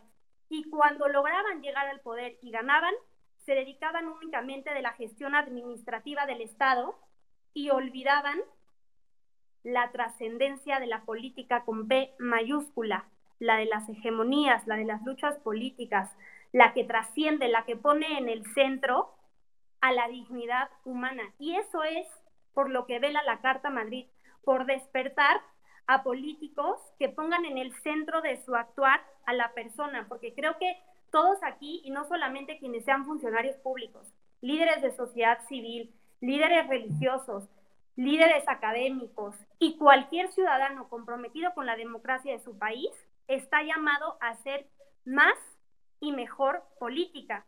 ¿Qué es esto? Política que sabe reconocer en el otro su parte de verdad, pero que tampoco tiene miedo a defender sus ideales y sus valores. Políticos que no se dobleguen, política que no se corrompa, política que se sostiene en la técnica para que verdaderamente pueda ser eficaz. Pero repito una vez más, política que nunca olvida que la persona es el centro de su actuar y es su último fin. Y si eso te hace Somos ser Sociedad Civil México. conservador, sí, sí soy conservador, porque mi lucha y mi servicio en la vida pública es por la defensa de las libertades y defender las libertades no tiene otro significado más que defender a la persona humana. Y creo que ese es el deber de todos los que estamos aquí. Sin duda, no, sin duda. ¿Tú qué opinas? Porque al final de cuentas el tweet, que es lo que originó tu derecho de réplica, eh, era una invitación al centro. O sea, creo yo que el momento histórico que tiene México, lo que aglutina es la necesidad de movernos al centro, de tratar de jalar, de incrementar la base de electores, de votantes que puedan hacer lo que todos los que estamos aquí queremos, que lo que queremos aquí es que regrese la cordura y el buen gobierno o un gobierno razonablemente decente versus lo que estamos viviendo hoy en día. Esa propuesta de mirar hacia el centro, ¿te parece descabellada en este momento histórico o crees que es momento de crear un nuevo, un nuevo segmento dentro de la oposición para diferenciarnos y separarnos aún más. Esa es, esa es mi lucha interna, ¿eh? te soy franco. esa es mi lucha interna. O sea, estoy de acuerdo con la carta, la carta fenomenal, bárbaro, tiene el apellido Vox, no me gusta, pero la carta está bien, todo eso lo compro. Pero el momento histórico es como para aventarnos y decir, bueno, no nos fijemos al centro, tratemos de empujarnos hacia un extremo o, no necesariamente o desacreditar al centro, porque lo que hicieron con, con el tuit que mandé fue desacreditar al centro. Me llamaron progre y, izquierdista y comunista, ¿no? Por empujar al centro. ¿Por qué lo ven así? Sí, a ver, te respondo. Y, y comparto tu angustia de no podemos seguir dividiendo porque ahorita estamos defendiendo el Estado de Derecho frente a decisiones supralegales de un líder mesiánico. Hay un proyecto de un país que quiere ser libre frente a las ocurrencias mañaneras. Yo no vengo a imponerles a ustedes mi ideología, pero sí creo que es necesario que los partidos políticos se definan. Creo que sí hace falta que los partidos que eran de derecha se definan como de derecha, que no tengan miedo a defender sus ideales.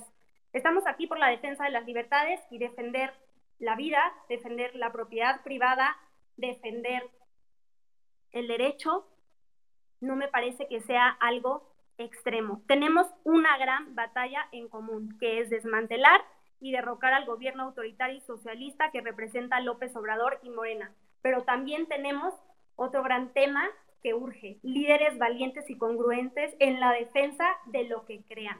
Lo que nos debe unir es el respeto, es el diálogo. Si algunos se definen de centro, si otros se definen de derecho, mientras tengan como objetivo derrocar a este gobierno autoritario, vamos en el camino correcto. ¿Qué es lo que pedimos? Respeto. ¿Qué es lo que pedimos? Libertad de expresión. ¿Qué es lo que pedimos? Libertad religiosa. Alice, vamos a pasar micrófonos porque hay muchísima gente eh, queriendo tomar la palabra. Mira, va Fernando Soto y después tenemos a Gloria. Fernando primero y después Gloria. Fer. Hola Nalu, hola Mac, hola sociedad, ¿cómo están? Hola Alice, mucho gusto. Bueno, eh, en política la forma es fondo y no solamente en política, en la vida, la forma en que expresamos nuestras ideas, las personas con quienes nos vinculamos, las relaciones que forjamos, las personas que invitamos a nuestra casa, las personas con las que nos asociamos, van generando un grupo que frente a nosotros y frente a terceros nos presenta de cara y cuerpo completo de quiénes somos. La Carta de Madrid me parece como bien lo has dicho, en principio, en su gran mayoría, un, un, documento que por supuesto es importante, que hay que reconocer porque reconoce las libertades básicas de las personas.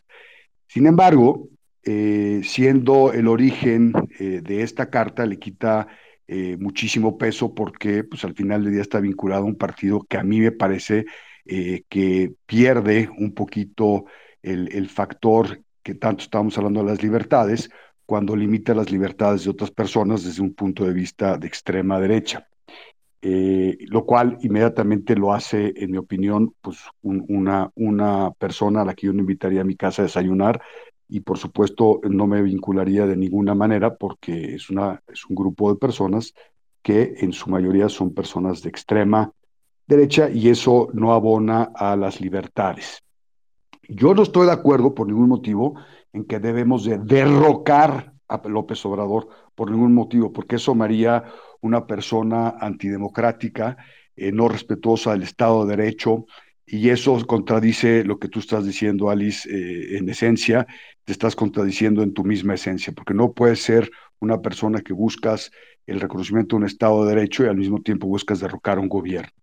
Entonces, lo que tenemos que hacer nosotros como mexicanos es a través de las instituciones que tenemos, a través de la división de poderes, procurar limitar el daño que está causando al país a través de estos medios que existen en el Estado de Derecho para que podamos el día de mañana reconstruir las instituciones que tan importantes son para este país y para cualquier país que busque el desarrollo pleno de las libertades de los seres humanos.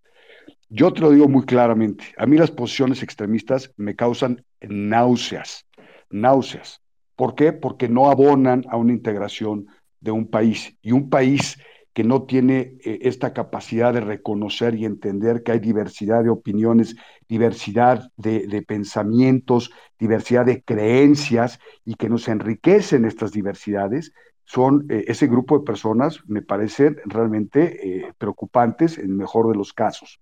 Entonces, para no echar mucho rollo y ir directamente al grano, mientras los partidos políticos en este país que son hoy oposición no entiendan que se tienen que comunicar con las personas en una forma amigable, en una forma clara, en una forma en la que entiendan los receptores de ese mensaje, que lo que está sucediendo en el país es nocivo para ellos y es nocivo para ellos en el corto, mediano y largo plazo, en una forma contundente, sin que tengamos que además, como mexicanos, eh, concurrir o acudir a, una fórmula, a un decálogo de, una organización extranjera para poderla este, eh, permear en México, me parece patético. Sea, el, que no, tengan, no tengamos la capacidad de decir, vamos a sentar estos 10 puntos y sobre estos 10 puntos vamos a trabajar para construir un país extraordinario, un país maravilloso, un país justo, un país de Estado de Derecho, un país donde se reconozcan las diferencias, en donde las libertades de creencia religiosa, las libertades de la, propiedad privada, las libertades de la creación, las libertades de educación, la libertad de salud, la libertad de pensamiento, tengamos que acudir a una instancia internacional cuyo origen, en el mejor de los casos, es cuestionable. Perdónenme, pero estamos de la chingada. Y si nosotros no empezamos a construir con los elementos que tenemos en este país, que no son pocos, si no empezamos nosotros a hablar por nosotros mismos y dejar de estarnos apoyando en los partidos políticos peruanos y colombianos y venezolanos y de donde sean, y no construir nuestra dinámica desde dentro, estamos muy equivocados. Si no somos capaces de transmitirle a aquellas personas que hoy en día siguen creyendo que López Obrador y sus secuaces van a ser la solución de este país y no somos capaces de transmitir de forma directa, clara, contundente, son unos fracasados como políticos. Y es por eso que la sociedad civil estamos tan hartos, cansados, aburridos de los políticos tradicionales, de esos políticos profesionales. Entonces, para dejarlo muy claro, la molestia no es con el contenido de la Carta de Madrid. El contenido de la Carta de Madrid es un contenido que todos en este, o prácticamente todos en este chat y en muchísimos chats, tenemos coincidencias, enormes coincidencias.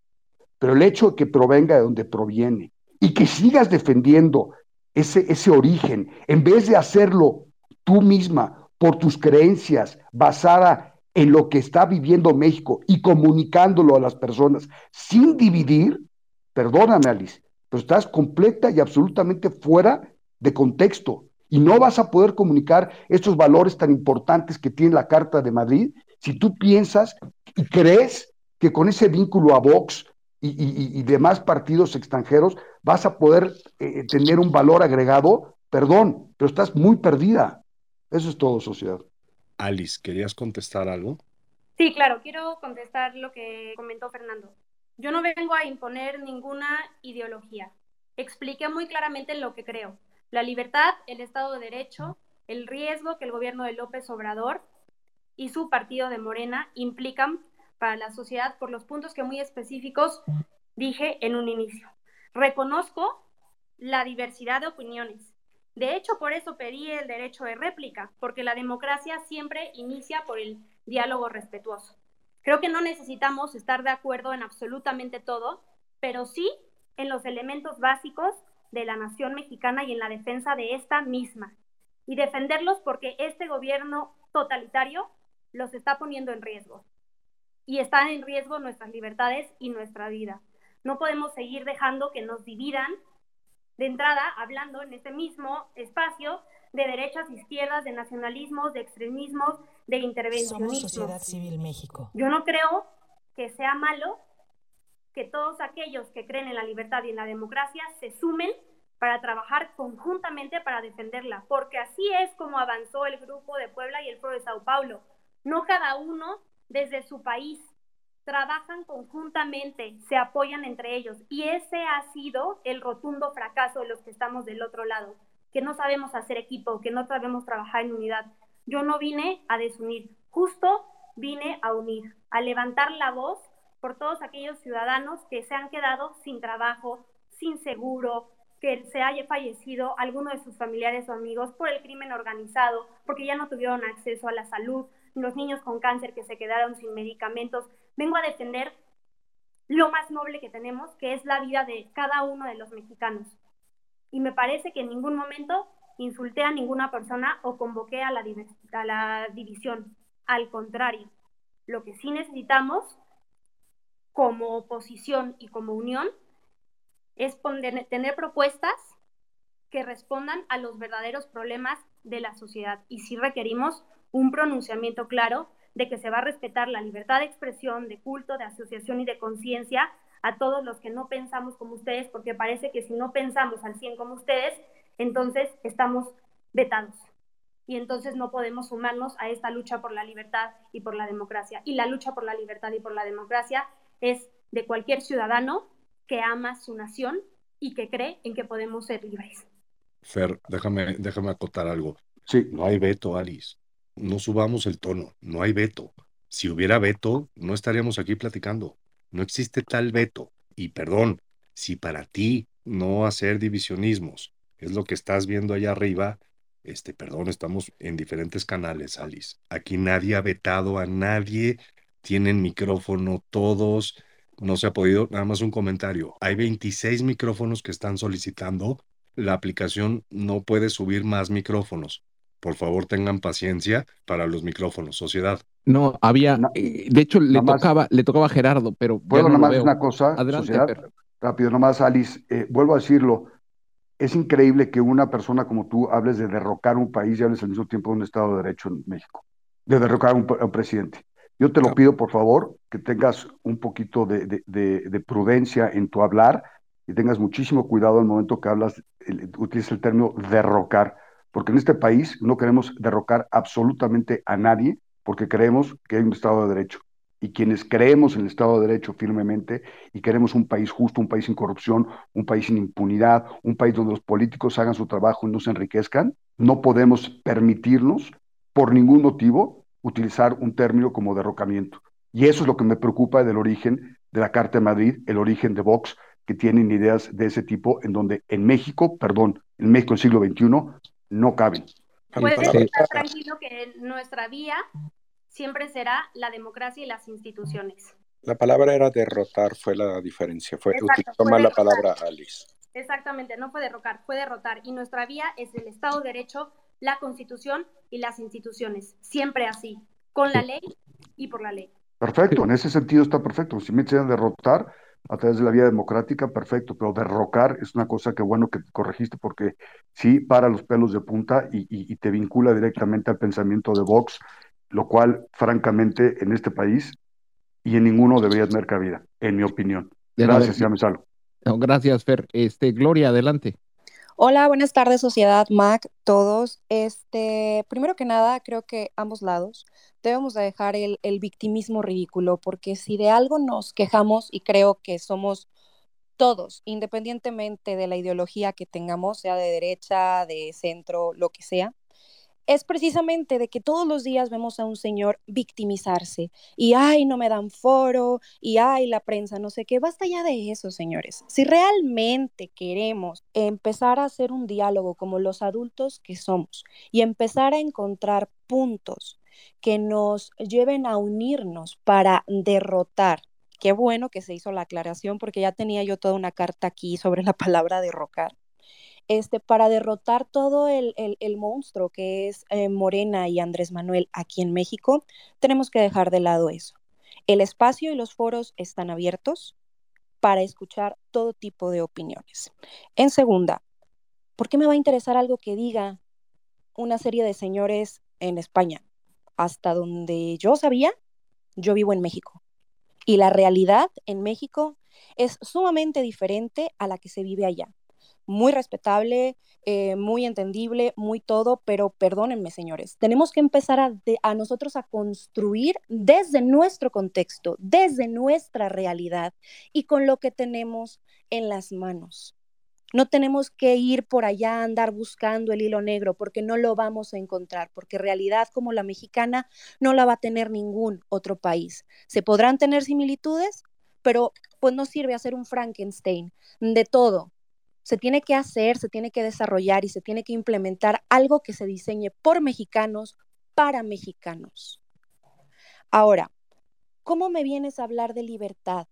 ¿Cómo me vienes a hablar de defensa de la libertad? Si pretendes censurar algo tan simple como la educación con el PIN parental, porque esa es una de las este, propuestas más controversiales de Vox, que quien es precisamente quien lanza este comunicado. ¿Cómo pretendes hablarme de libertad si no vas a permitir que los niños y jóvenes formen sus propias ideas y criterios respecto al mundo? Porque los vas a controlar. No, no me hables de libertad, es una total incongruencia. Aquí no se pone en duda de que todos queremos defender la democracia y de que todos queremos defender las instituciones. Sin embargo, no podemos pretender que, se logre un punto de, de unión si unos a otros nos estamos descalificando, si no somos completamente sinceros con nuestros ideales y si pretendemos imponer, aunque digamos y repitamos 800 veces que yo no vengo a imponer, si pretendemos imponer lo que es nuestra ideología. Hace rato hablabas de que defiendes la verdad. ¿Cuál verdad? ¿La tuya? ¿Tu verdad es la única verdad? ¿Esa verdad defiendes? ¿O cuál verdad? También hablabas hace rato de que líderes valientes que den la cara de derecha y esto y lo otro. Líderes valientes hay en todos lados. Sin embargo, en mi caso particular, a mí me ha tocado que se me ha llamado tibia, que se, me, se me ha llamado liberprogre, que se me ha llamado de muchas otras maneras ofensivas simplemente porque no sigo al pie de la letra su ideología. Si vamos a hablar y de aquí va a salir algo padre que nos una a todos, independientemente de ideologías, seamos sinceros, por favor. Es todo, sociedad. No, gracias. Ya, y nos siguen mandando tweets con, con ofensas. Gracias, Alan Delon. Este, este, muchas gracias. También espejito y, botellita de Jerez. Alan este no, no, no, lo vamos a invitar nunca a la casa, eso que le quede claro. en fin, no, es muy divertido. No, es que cuando no hay argumentos, entonces te vas con la ofensa, ¿no? Pero a ver, vamos a ver. Armando Regil, ¿cómo estás? Buenas tardes. ¿Qué tal? Buenas tardes. Muchísimas gracias por la oportunidad de participar. Gracias, Alice, por todo lo que has compartido. Eh, miren, yo lo que quisiera, eh, pues, comentar algo que a mí me llega desde que conocí esta Carta de Madrid, desde que se publicó. Primero, reconocer que es un llamado urgente que finalmente pone el dedo sobre un tema muy importante que es las amenazas que hoy enfrentamos en torno a la libertad. Y esto es algo que nadie de nosotros podemos negar. Eh, el, avance del foro de Sao Paulo en toda la región es muy evidente. Habrán visto hace unas horas, por ejemplo, en México llegó Lula y fue recibido con honores por Marcelo Ebrard, como suele recibir a los líderes bolivarianos, como recibió a Evo Morales, como recibieron a Alberto Fernández, como recibieron a Díez Canel. Entonces, no hay duda que este gobierno está totalmente alineado a lo que el foro de Sao Paulo ha dictado casi como un guion y que se sigue en muchos casos al pie de la letra. Entonces, a mí lo que me parece muy importante de lo que hace la Carta de Madrid es generar esta, eh, pues, o tratar de generar esta conciencia sobre las amenazas que estamos viviendo para que juntos encontremos cómo sí abordamos estos desafíos que al final a todos nos, nos, repercuten. Y a mí lo que me preocupa cuando surgen este tipo de iniciativas es justo lo que estamos viendo, que es la descalificación. Yo veo que tristemente el ego empuja a muchos en ambos lados o en todos lados a querer tener la razón. Y entonces en lugar de dialogar y de realmente escucharnos, nada más estamos pensando en qué vamos a responder y cómo vamos a atacar. Y las etiquetas hemos probado a lo largo del tiempo que lo único que generan es más y más división. Y si algo, de algo se beneficia la izquierda, en este caso bolivariana, el Foro de Sao Paulo, el Grupo de Puebla, es precisamente de la división, es de que nosotros no logremos ponernos de acuerdo a veces por temas de, semántica, por palabras, por, por, esas mismas etiquetas. Entonces, creo que estamos llegando a un punto como, como occidente, como civilización occidental. Y ahorita esta guerra en Ucrania nos ha puesto sobre la pared y nos ha recordado que evidentemente nos ha faltado en muchos sentidos valor para defender nuestros principios, nuestros valores comunes. Y en, y en, el corazón de Occidente está esta defensa de la libertad. Entonces, creo que este es un momento en el que tendríamos que lograr superar estas diferencias y buscar esa unidad verdadera, que el ego no nos siga dividiendo, que no nos siga separando y que, eh, miren, es un poco, yo pensaba ahorita que escuchaba cuando se hizo este space tan, tan grande de todos somos Loret, por ejemplo, ¿no? Que fue un ejercicio de diálogo tan importante, pues cuánta gente lo criticó por decir, es que está fulano y es que está no sé quién y es que eso no es oposición. Entonces, en lugar de valorar el diálogo y lo que se generó en, en, esta conversación, simplemente era desacreditar por quién está o por quién no está. Entonces, yo creo que este es un momento en el que la prueba más grande que enfrentamos es la unidad y en esa unidad de, o sea, la defensa de la libertad está en el corazón, porque si perdemos nuestras libertades, lo perdemos todo. Y sobra la evidencia en la región del daño que ha hecho el Foro de Sao Paulo en Latinoamérica, de la amenaza que estamos enfrentando. Entonces, más nos vale de verdad darnos la mano, eh, se vale estar de acuerdo con la carta, se vale estar en desacuerdo, se vale eh, simpatizar con Vox o no, eso cada quien es libre, pero lo que no podemos negar es que este llamado urgente a la defensa de la libertad nos convoca a todos, la amenaza es muy grande y solamente unidos vamos a poder finalmente aspirar a, una realidad distinta, a co-crear estos países libres, solidarios y prósperos. Y eso requiere liderazgo, requiere valor, y en ese sentido, ojalá que tengamos esa capacidad de unirnos más allá de cualquier etiqueta, que repito, a mí es lo que más me duele cuando salta una iniciativa de esta naturaleza. Pero gracias a Alice por lo que, lo que ha compartido y a todos los que han también hablado antes. Eh, gracias, sociedad, por este espacio. Oh, totalmente. Y, y, la intención es construir y escucharnos. Alice, no sé si quieres hacer algún comentario o pasamos con algunos micrófonos. Sí, me gustaría hacer un breve comentario y lo vuelvo a decir. O sea, yo reconozco la diversidad de opiniones pero creo que sí es importante que nos unamos para advertir que la democracia, la libertad y el Estado de Derecho sí se encuentran acechados por estos regímenes totalitarios y que sí se vale y es necesario que quienes creemos y defendemos estos valores nos unamos desde lo local, a nivel México, pero también a nivel internacional. Es necesario articular esfuerzos, sumar aliados y denunciar los planes de este bloque castrocomunista continental que ha acabado con tantas libertades. Sí es importante y también es nuestra responsabilidad brindar respaldo a todos aquellos cubanos y venezolanos que hoy sufren de un gobierno totalitario y que no tienen libertad. Hay que repudiar lo que acabe con la libertad. Y para esto necesitamos estar unidos y necesitamos respetar todas las posturas. Alice, estamos cerca del tiempo. Habíamos quedado más o menos eh, algo así como una hora y media hay 34 solicitudes de micrófono. Entonces, a los que ya están aquí arriba y que están pidiendo el micrófono, por favor, lo más breve posible para poder ir cerrando, porque ya nos estamos extendiendo. Eh, y como me gusta ir en el orden, primero las damas, Angie, y, ahorita vamos pasando el micrófono. Adelante, Angie. Hola, muy buenas tardes a todos. Eh, no podría estar más de acuerdo con lo que acaba de decir este, ya se me fue, eh, Armando se llama, si no mal recuerdo, en que lo que tenemos que buscar es unidad, ¿no? Y que la amenaza es grande, es muy grande.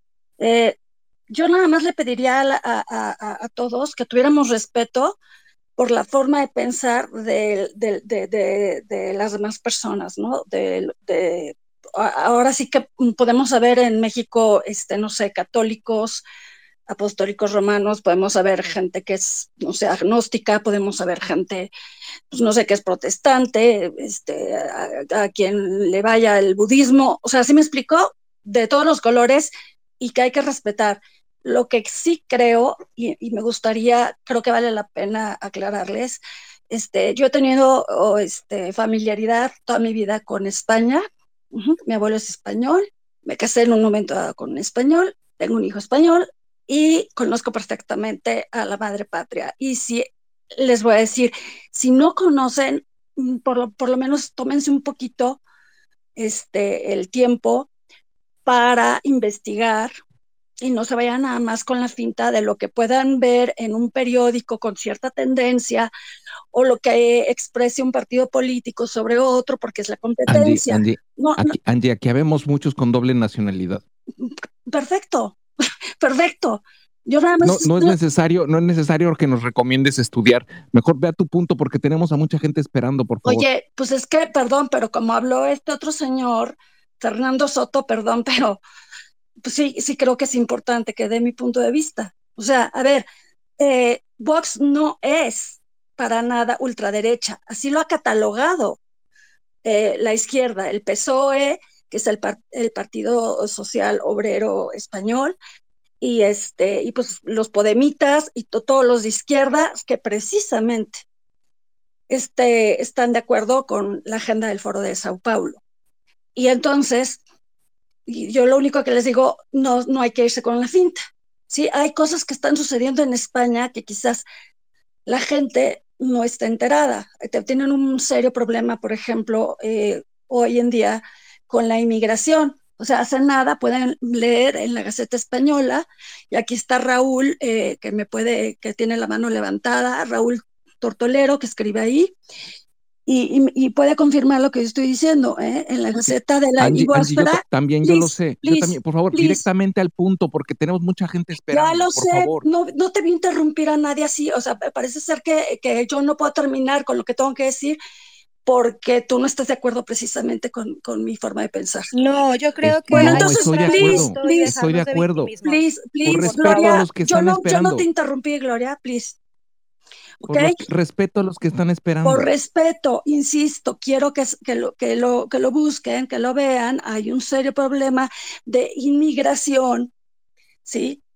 De, de otros países, de, de, África, de Irán, no sé qué, que quieren llegar a imponer ¿sí? Su religión y, y, todos eh, socialmente, su forma de conducirse. A España.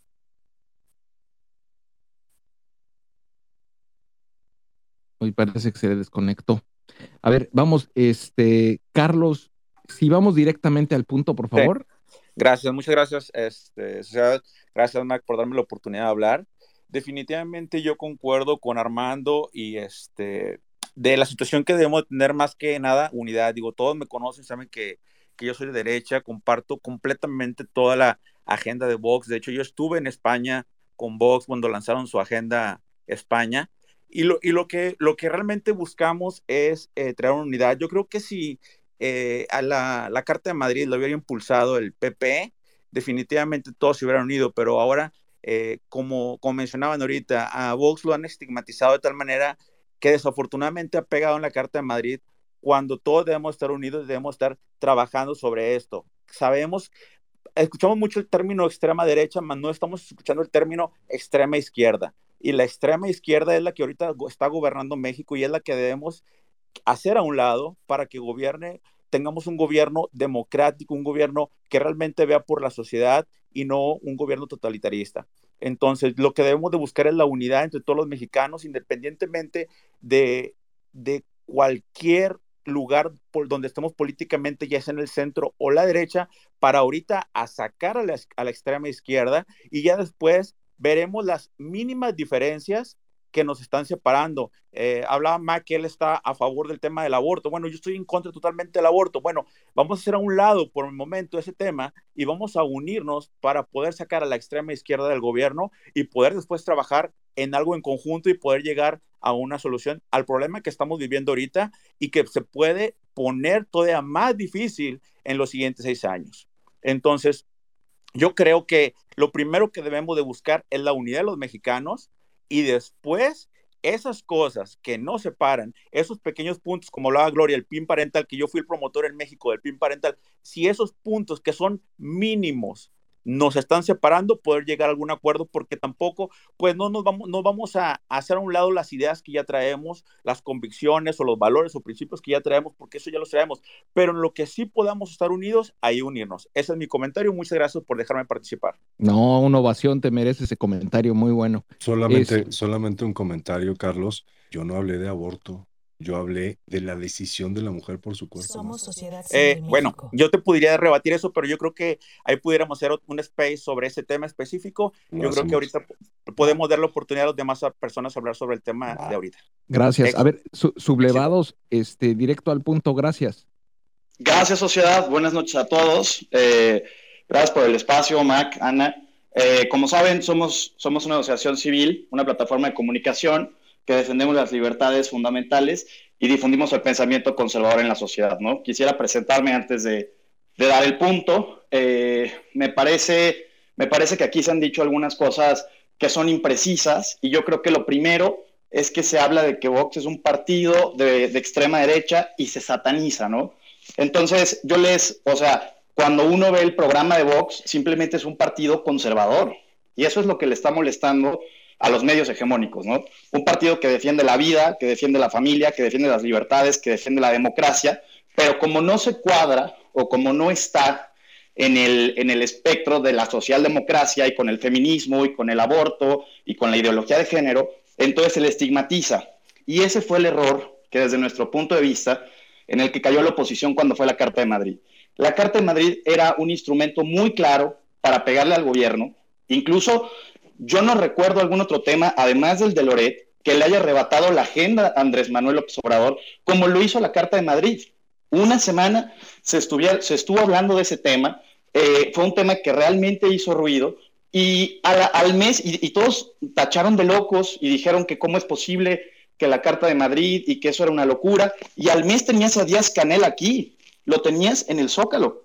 Entonces, yo creo que, y eso es como mi- el, primer punto que me gustaría puntualizar, uno, que se estigmatiza a Vox cuando simplemente es un partido que defiende el, el ideario conservador de toda la vida, lo que ha defendido el conservadurismo toda la vida, inmigración legal y los otros temas que dije. Y dos, creo que ustedes podrían ser más receptivos y podrían de alguna forma eh, ver en estas ideas una forma en que realmente pueden acercarse a la gente. Ahorita yo, eh, o bueno, en, Sublevados, no creemos que el centro sea ahorita la opción. ¿Por qué no lo creemos? Vean, vean, lo, vean lo que pasó con López Obrador, vean los discursos que están ganando. Y, y, ahorita necesitas, ante una extrema izquierda como la que representa este gobierno, lo que necesitas es una fórmula que, que o sea, yo, yo, no estoy diciendo que sea una fórmula extrema, pero necesitas una fórmula que combata frontalmente esas cosas. Necesitas líderes y, como lo decía Alice, necesitas gente que realmente se asuma. Nosotros estamos cansados de que los partidos políticos no, son una ensalada de cosas, ¿no? O sea, sería, sería por honestidad con los votantes, sería muy importante que los partidos políticos se definieran y a partir de eso jugar en democracia y que un partido político pudiera, eh, pudiera tener las ideas claras, ¿no? Y eso es lo que nosotros, eso es lo que nosotros eh, pedimos. Y bueno, nada más para cerrar, yo les invitaría, insisto, a, este, ser más receptivos, a ver la forma en que se pueda trabajar en conjunto, a, independientemente de que algunos puntos no se van a mover, porque está bien tener convicciones, no está mal ser de derecha, no está mal ser de izquierda. Por eso es que el tuit que puso Sociedad a nosotros también nos brincó mucho, o sea, ¿por qué demonizar a la izquierda? Digo, ¿por qué demonizar a la derecha, no? Entonces, simplemente es con lo que quiero cerrar. Eh, y, bueno, eso es, eso es, el tema que les invito a reflexionar. No, no demonizar a la derecha, no demonizar el conservadurismo y con mucho gusto en algún otro espacio que tengamos más tiempo, nos, nos encantaría poder venir aquí para exponer nuestros argumentos. Muchas gracias. No, te, te agradezco mucho la sinceridad y otra vez, repito, yo nada más puse, es, era el título del artículo del país que se va en el tweet cuando das, mandas un tweet, pero bueno, está bien, si quieres decir que yo lo puse, yo, yo soy anti calificar izquierda o derecha, la verdad es que yo creo que hoy en día la discusión no es esa, la discusión es pro libertad o anti libertad. Sociedad, y, y, y, lo que creo, pasa... Sí, déjame, y nada más, cerrando, cerrando tu punto, sí. y, de verdad que te tomo la palabra, deberemos tener en algún momento un space, porque creo yo que al final de cuenta en la política moderna, y no es nada más en México, es lo que estamos viendo que está ocurriendo en el mundo, el efecto del péndulo que tú describes, de cómo enfrentamos un gobierno de izquierda pues con un gobierno de derecha. Ya, ya no necesariamente ocurre así porque nos encontramos un Bolsonaro en Brasil. Entonces, el tema es cómo hago más grande la base, la base electoral, porque el problema es muy grande. Y el problema sí puede tener implicaciones con el narco, sí puede tener con otros grupos de poder que van a estar detrás y se van a beneficiar de que el régimen actual prevalezca. Y eso no lo vamos a resolver si fragmentamos la oposición. Entonces, lo que tenemos, no me contestes ahorita de, bote pronto, si quieres lo reflexionamos y lo discutimos en otro espacio, es qué estrategia seguir para incrementar la base, porque el problema es enorme. No sé si son siete, no sé si son 30 millones de electores, pero es una base y una fuerza y una cantidad de recursos que no tenemos todos nosotros juntos. Entonces, por eso es, y es, la digo a título personal, mi propuesta es el centro nos une a todos. Hagamos más grande y ancho el centro. Como tú bien dices, hay temas que podemos, o lo mencionó, no recuerdo quién, hay unos temas que podemos discutir por separado, pero hay cosas que nos unen. Aquí hay algo muy grande que nos une. Y eso es tan grande que no debemos dejarlo pasar como una oportunidad. Y repito, la oportunidad histórica. Yo creo que hoy en la, en la, en la, en la historia, en el momento histórico que estamos enfrentando hoy, salir a tratar de quiero imponer o quiero tener esta visión o segmentar la oposición de alguna manera, creo que en lugar de fortalecernos nos debilita. Pero, pero lo dejo sobre la mesa. tengamos, tengamos una discusión. con, algo muy rápido. Yo, yo creo que la, que la oposición, y, creo que tienes mucha razón en lo que dices, pero creo, creo que la oposición está intentando llegar a un segmento, o así yo veo a una parte de la oposición, a un segmento que ya está cooptado, o sea, ya siendo, hablando de realpolitics y siendo muy prácticos, están queriendo llegar a un segmento, por ejemplo, ahorita la mayor oposición que tenemos o el único partido que tenemos eh, eh, fuerte ahorita es el PAN, digo, después le seguirá Movimiento Ciudadano, pero entonces Ah, yo, yo, no tengo problema, o, nosotros no tenemos problema cuando hay una agenda anti-AMLO. Nosotros tenemos problema cuando esa agenda anti-AMLO le empiezan a meter ideología, y cuando esa agenda anti-AMLO le empiezan a meter feminismo, y cuando esa agenda anti-AMLO le empiezan a meter aborto. A ver, ustedes son sociedad civil. La sociedad civil en un 67% rechaza el aborto. Entonces, a nosotros, cuando nos dicen, es que hay que unirnos todos, ok, y después nos dicen, pero lo que te estoy vendiendo es a Denise Dresser hablando del patriarcado y de ideologías. Bueno, concentrémonos en los temas que importan, concentrémonos en seguridad, en salud, porque si no, no, no van a ganar en 24, no, o sea, no va a pasar, porque ese segmento ya lo tienen cooptado. Y además a la gente, tú preguntan en las rancherías si saben del tema de género, si saben del tema de feminismo, no les importa. Entonces, yo lo único que les invito es a centrarse en los problemas eh, reales y, eh, y la ideología dejarla de lado, porque además esa ideología ya la tiene Morena. Esa ideología, ese segmento de izquierda que algunas personas ilusas de oposición quieren llegar, ya está cooptado por Morena. No los van a votar con esa agenda. Es lo único que quería decir. Muchas gracias, sociedad. No, a ti eres muy amable. Alice, la verdad es que hemos, hemos excedido tu generosidad. Eh, nos habías dado hora y media y ya estamos un poco más de la hora y media. Si quieres hacer tu cierre. Sí, si quieren, este, cerramos. Yo primero quisiera nuevamente darles las gracias por haber accedido a darme el derecho de réplica, por abrir el espacio al diálogo, porque es en donde se construye realmente la democracia. Entonces, de verdad, se los agradezco y que, bueno, quede la oportunidad de hablar de otros temas que creo que no da en hora y media para hablar de todo lo que se, se convocó aquí, pero a mí me gustaría terminar diciéndoles unidad, libertad y Estado de Derecho. Entonces, los invito a organizarnos, escríbanme, tengamos una reunión ya presencial la próxima semana y definamos cuáles van a ser las estrategias y los pasos a seguir para la defensa de nuestra democracia. Creo que debemos apostar por la formación de muchos ciudadanos líderes, no solamente funcionarios públicos y políticos, también de sociedad civil y también académicos que estén comprometidos en la construcción de una mejor nación y que tengan como brújula, a mí me gusta decir, tres es Consistencia, coherencia y corazón. Consistencia porque no podemos doblegarnos y rendirnos. Coherencia porque requerimos ciudadanos íntegros de una sola pieza. La integridad nos da libertad y nos da liderazgo. Y corazón porque creo que a todos nos mueve aquí hacer el bien por los demás. Esta batalla sin duda es por nuestra generación y por las próximas generaciones para que puedan tener un país digno en donde vivir. Sí tenemos una deuda y una responsabilidad enorme y todos hemos acordado y coincidido en eso frente a retos mayúsculos que sí debemos afrontar sin tibieza, con el corazón, con valentía y con la fuerza de la unión. Creo que a nosotros nos toca despertar, salir a la calle, estar con la gente y responder a sus verdaderas necesidades. Nos toca tocar las almas, las conciencias y los corazones de todas aquellas personas que aún creen que se puede hacer política digna, política correcta, política que pone en el centro de su actuar a la persona para la construcción del bien común y para que todos puedan tener una vida digna. Conscientes de los tiempos que sí nos han tocado vivir, pero en especial responsables con el deber. Aquí no hay polarización, en Alice no van a encontrar polarización, aquí hay voluntad y trabajo para conseguir seguir fortaleciendo nuestra democracia y seguir defendiendo nuestros ideales y nuestras libertades, con la firme convicción de dar la batalla con valentía, sin doblegarnos, sin dar un solo paso atrás, sin miedo y sin titubeos. Si en nuestras manos está la responsabilidad, la enorme responsabilidad de escribir una nueva historia para México, los invito a que juntos construyamos y escribamos una digna de ser recordada. Muchas gracias, Alice. Este, nuevamente, las puertas de este foro siempre están abiertas para ti, para gente joven con la misma, con la misma energía y la misma vocación de servicio y la voluntad de, crear los, los elementos y las estructuras para un mejor país de manera democrática y siempre estaremos ansiosos de poder, de poder escucharlos a todos. Ana Lucía, Mac, no sé si quieran cerrar. A ver, aquí es importante aclarar algo y lo decimos porque nosotros hemos estado eh, constantemente pidiendo a la gente que venga a nuestro space a darles justamente el derecho de réplica.